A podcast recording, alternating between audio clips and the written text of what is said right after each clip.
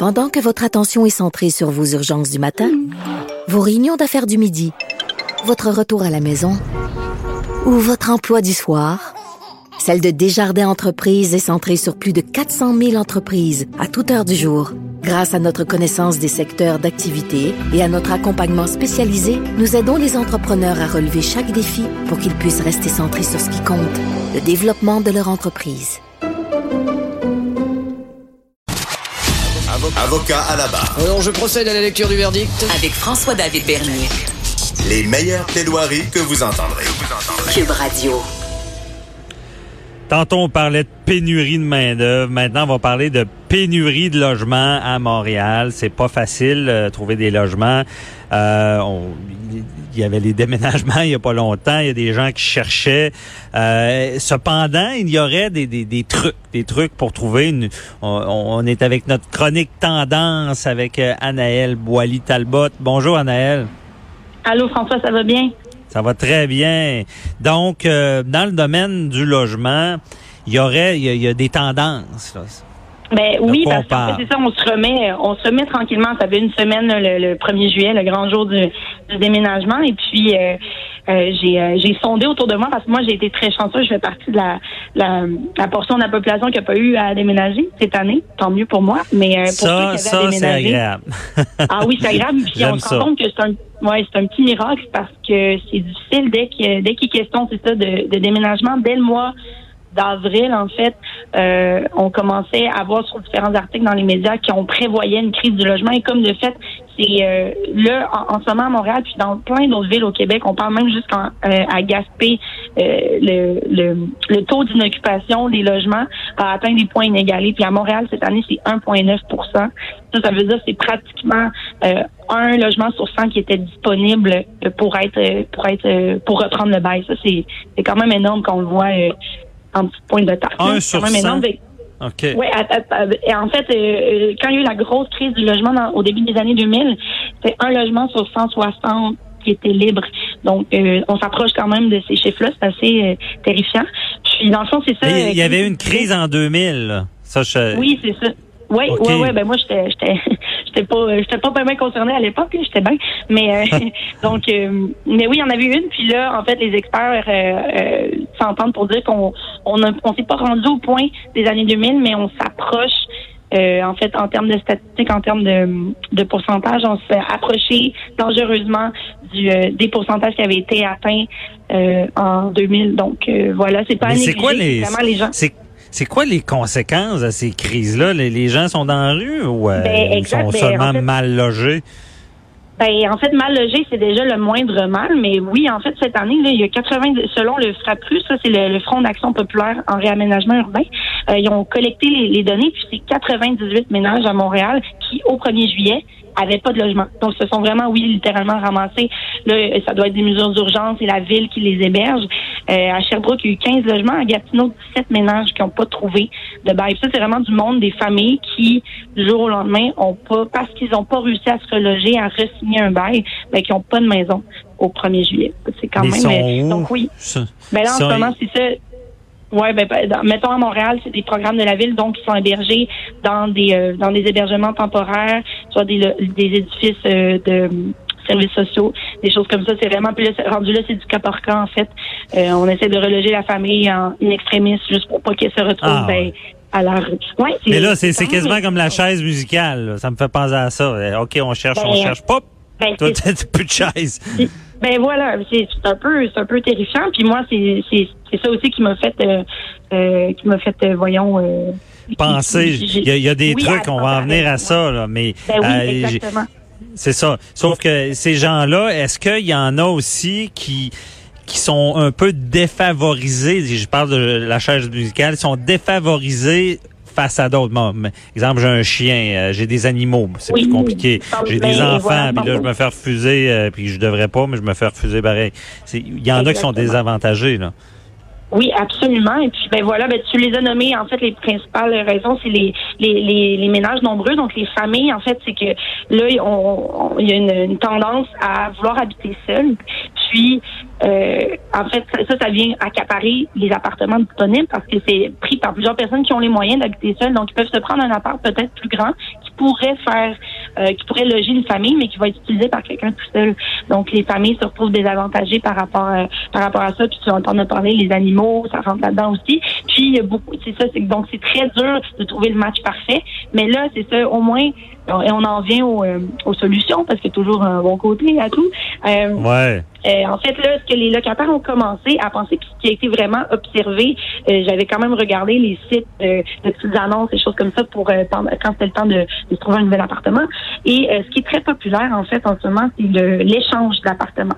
c'est appelé swap dans le dans le jargon. Là. Échange, échange, OK, mais pas, pas parce que je sais qu'il y a déjà des sites, mettons, tu t'en vas en voyage, tu peux prêter ton appartement à quelqu'un qui vient d'un autre pays. C'est-tu un peu ça? Des sites comme, ben non, mais en fait, ça, c'est des sites comme Airbnb. Ça, d'ailleurs, c'est un autre problème. C'est un des autres facteurs qui fait que cette année, ça a été particulièrement euh, euh, difficile pour, euh, pour la période du déménagement parce que justement, il y a beaucoup d'apparts qui sont maintenant utilisés pour la, ouais, pour, pour la location à court terme comme Airbnb. Ça, ben, ça pose problème. Mais euh, non, en fait, on parle d'échange à long terme, vraiment d'un échange de bail. C'est un peu le même concept, euh, François, qu'une offre d'achat conditionnel sur une maison. Tu achètes ta maison si je réussis à vendre la mienne, en fait. Ah ouais, mais est-ce que... C'est la même chose, mais avec euh, avec un bail.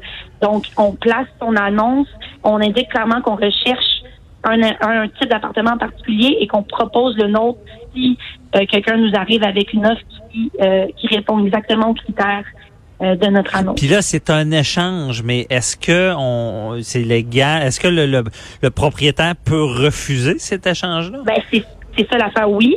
Euh, c'est sûr que lorsque tu arrives avec euh, une proposition de nouveau locataire qui ça convient, ben il n'y a pas de problème pour le propriétaire, mais oui, le propriétaire peut imposer son veto là-dessus. S'il décide que le nouveau euh, le nouveau paquet de locataires ça lui plaît pas ou en fait c'est ça ce qui est euh, ce qui est frustrant pour les proprios à ce moment-là c'est que quand c'est un échange de bail mais il peut pas euh, créer un nouveau bail avec un prix plus élevé ou faire des rénaux ou quoi que ce soit parce que l'appart l'appartement il est échangé comme tel. Ouais, c'est ça, c'est le, principe du maintien dans les lieux. C'est pas brisé, c'est comme quelqu'un qui cède son bail, c'est ça. Mais là, il est, échangé. Ah, c'est intéressant. Tant que justement le propriétaire met pas des bâtons dans les roues pour rien. Euh, donc c'est un peu, euh, garde ton bail là. va, va ben, pas euh, briser ton bail puis euh, être, dans le vide comme on dit là. Ouais, sauf que là, l'affaire avec ça, c'est que ça crée comme une espèce de, de hiérarchie des appartements parce que t'es bien placé. Si tu un bel appart sur le plateau, tout va bien, la vie est belle, d'échanger ton appart, ça sera pas nécessairement difficile parce qu'il est convoité. Sauf que si tu es un nouvel arrivant de Montréal, mais t'as rien à échanger en retour. Puis c'est quand même flagrant à quel point cette année, si on se promenait sur les sites de petites annonces euh, de, de recherche de logement, il y avait énormément d'échanges. Donc, ça te prend une monnaie d'échange sinon, tu te retrouves, ben, justement, comme toutes les personnes qui ont eu tellement de difficultés. Le bec à l'eau. un nouveau bail. Oui, exactement. Mhm. ouais. Euh, OK, c'est intéressant. Ben, ça veut dire soyez gardien de votre bail. Laissez pas, laissez-le pas aller si vous n'avez pas d'autre chose. Euh, et des échanges sont possibles. C'est vraiment intéressant. Y a-t-il d'autres euh, solutions de tendance? Ben là, en fait, c'est peut-être moins tendance, mais c'est quand même ce qui est à long terme, je pense, qui est qui est, qui est qui est le plus euh, favorable. Mais là, la, le, voyons, la mairie de Montréal a annoncé qu'elle allait euh, qu'elle a euh, qu'elle a instauré des, des, nouveaux règlements, en fait, des nouvelles réglementations, qu'elle a resserré la vis quant au nouveau développement résidentiel urbain en devant imposer un 20% de logements abordables sur chaque nouvelle construction qui se fait. Donc là, ça serait, en fait, c'est de stopper à la base les les, les voyons, les projets, les projets résidentiels haut de gamme et tout ça, parce que c'est surtout ça qui se passe. Puis ça, c'est des, c'est des, euh, des projets qui sont c'est ça, forcer le locatif en quelque sorte. Tu veux construire, tu veux faire des beaux condos luxueux, mais tu seras forcé d'en faire une partie en location. C'est un peu ça? Exactement. Et de façon abordable. Mais là, qu'est-ce qui est abordable? C'est ça qui est à, Dépendamment du quartier, ouais. C'est ça. Puis moi, j'en, j'en, ajoute, parce qu'à Québec, on a eu des semblants de crise aussi. Puis il y a, ben parce qu'il y, avait trop de condos à Québec et euh, même à l'époque, il y avait un moratoire. On ne pouvait pas changer un immeuble à logement. Il est peut-être en vigueur encore pour faire des condos. On protégeait les, les, les, logements. Et euh, il y a eu une solution, je pense, ici, c'est que les condos, il y a beaucoup de condos qui étaient voués à être euh, vendus comme des condominiums qui sont devenus locatifs. Est-ce qu'à mm-hmm. Montréal, on pourrait faire ça aussi? c'est peut-être même plus payant pour les, les propriétaires. Ben exactement, c'est ça, c'est ça qui est à qui est à qui est à réfléchir, mais euh, le, besoin, il est là. Les gens manquent de logement, donc euh, en tout cas, moi, je, je suis pas, suis pas scientifique de la, de la, question, mais euh, mais je pense que ça pourrait être une, une, avenue, une avenue nécessaire. Sinon, ce qui se passe en fait, c'est que les les gens achètent les, les les bâtisses, les édifices, puis les relouent à leur famille. Donc, on vient créer des petits comme des petits cocons, mais là encore là, ça devient encore plus perméable dans le sens que il n'y a pas moyen d'accéder à une bâtisse puis à des logements à l'intérieur de cette bâtisses-là qui sont abordables parce que tout reste au sein de la même famille. Donc, c'est comme si on faisait un espèce de retour en arrière. On garde nos terres, puis on vend ça au, ben, on loue ça au petit-fils puis à l'arrière-petit-fils. C'est un peu... Euh, c'est ça, mhm. c'est un peu un retour à l'arrière de aussi mais juste le, le, le principe de l'échange c'est quand même c'est comme un retour au troc un peu mon condo contre ton condo donc euh, voilà mais c'est beau de voir que c'est ça, ça nous fait voir vraiment qu'il y, a un problème quand tu es obligé de, gérer ça, d'échanger ça. Mais euh, sauf que quand c'est arrivé à 2000, j'imagine que ça s'est amélioré. S'il y avait, si ça revient maintenant, euh, quand il y a eu la crise en 2000, on a dû faire certaines actions qui ont amélioré la situation. Je sais pas si tu au fait de ça.